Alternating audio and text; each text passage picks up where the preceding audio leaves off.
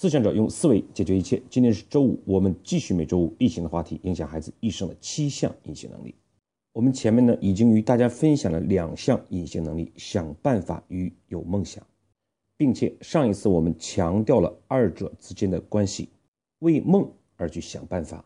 这样呢，我们就让孩子成长的过程中养成了用梦想来引导行动，用想办法来征服困难这样的能力。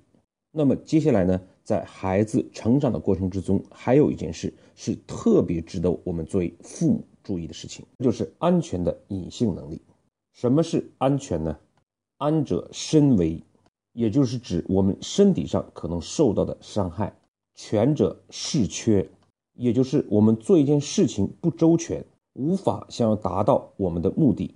一个人事业上的不成功，生活上的不幸福，固然与其能力、知识。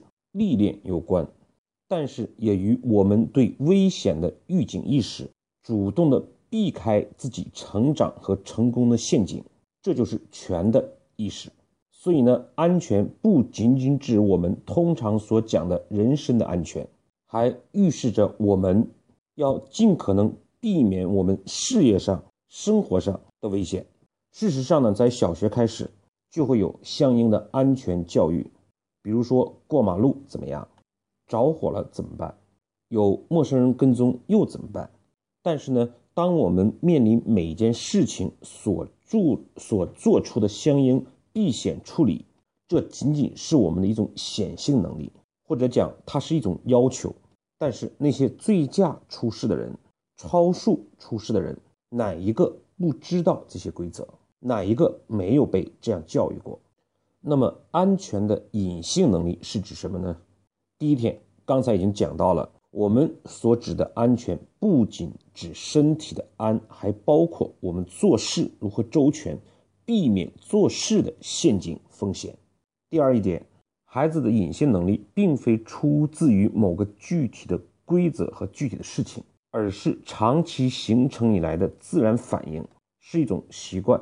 安全的显显性能力往往是我们懂得了一个知识，而隐性能力是他不管懂不懂，他能做到对危险很敏感。因为事实上，安全的风险呢是无法穷尽的，我们没有办法一一的教授给孩子。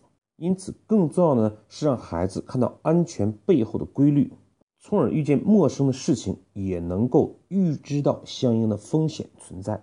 第三点。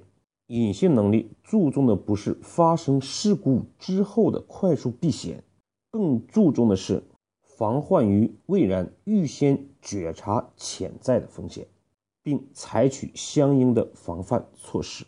第四点，隐性能力是孩子能看到注意安全背后的好处，是他自己自愿的认知，而非大人的要求甚至强制。我们呢，通过一个例子来阐明上面的道理。我曾经看到过这样的一个教育孩子要帮助朋友，只有帮助朋友才能获得朋友的故事。说呢，有一只小鹿不小心呢掉进了猎人的陷阱里面，然后这个时候呢，恰好有一只狐狸经过，发现了小鹿。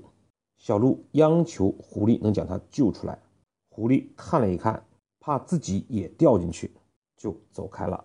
过了一会儿呢，小熊也经过这里，将小鹿从陷阱里面救了出来。于是呢，他们成了很好的朋友。这个故事被传开，大森林里面就没有人再愿意与狐狸做朋友了。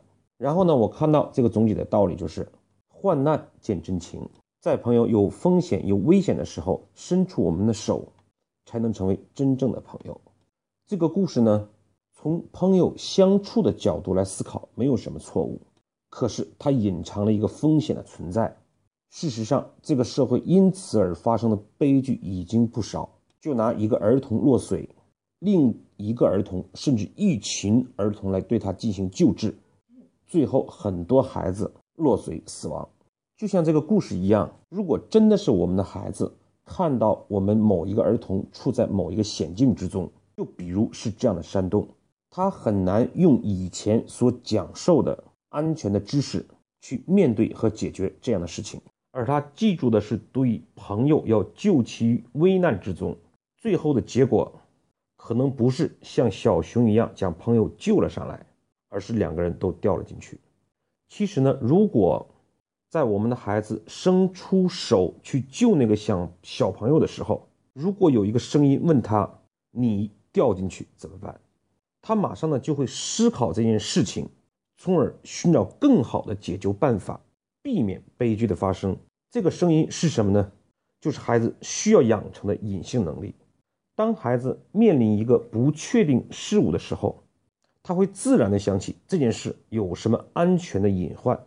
那么通常情况下，我们就会预知到这种安全的风险。这就是我们刚才强调的，安全的隐性能力不是针对具体的一个能力，而是他的某一种意识，是他意识到注意安全的好处，自愿的形成了这样的一种认知习惯。所以呢，其实我们在跟孩子分享故事的时候，一定要注意到有些故事。他注意了这方面，却可能隐藏了其他对孩子不健康，甚至是对安全有影响的事情。这个故事，如果我们稍稍改动一下，小熊呢看到小鹿在里面，也是非常焦急，于是迫不及待的来救小鹿，但是脚下一滑，一不小心也掉进了陷阱里面。两个人焦急万分，只能默默的等待着猎人的到来。还好，在最危急的危急的关头，小猴子经过。小猴子非常聪明，找到了一根绳子，将它的一端拴在了树的树根上，另一端扔在了洞口之下。最后，小熊和小鹿获救了。所以，如果是这样一个故事，那我们在这里面既可以看到，当我们遇见安全事故的时候，在救朋友的时候，我们首先要想到如何救治这个朋友，如何注意安全。如何找到更好的方法？这样呢，我们就讲安全的意识、安全的隐形能力跟想方法的隐形能力又结合在一起了。甚至呢，我们对这个故事可以进一步去分享里面的道理。小猴子与小熊、小鹿成为了朋友，三个人认识到了在森林里面有些地方是有危险的，他们对这些危险的地方做出了记号，他们明白就不应该去这种地方。所以呢，我们通常看到是一群孩子到野外玩儿、去游泳或者其他有风险的事情，最后一人掉水，其他人救过程之中，最后导致很多孩子出现了风险。真正解决他的问题，不是在现场怎么是相互的救治，而是一开始就不来到这种有风险的地方，或者在大人的帮助下才能去水边游玩。这就是我们刚才讲的隐性能力，更注重的不是安全发生之后我们怎么办，而是一开始我们就远离风险。如果我们用很长的时间不断的去深化教育孩子的时候，他就会慢慢的形成一种远离风险的能力。正所谓君子不立于危墙之下，墙倒了赶快跑，这已经不是什么隐性能力了。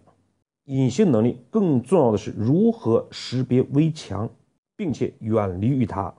好，我们对今天内容做一个短暂的总结。第一，在我们分享完有梦想、想办法两个隐性能力之后，我们强调了安全的隐性能力，它包括了我们人身的安全，包括了我们的事业、生活如何远离风险。第二，安全的隐性能力。不是具体的面对某一个风险的时候如何规避，而是让孩子形成一个对陌生的、并没有经历过的安全隐患有相应的识别规避的能力。第三，隐性能力更注重的是防患于未然，远离危墙，而不是事故发生之后的逃离及采取相应的安全措施。最后是老杨对你行动的建议。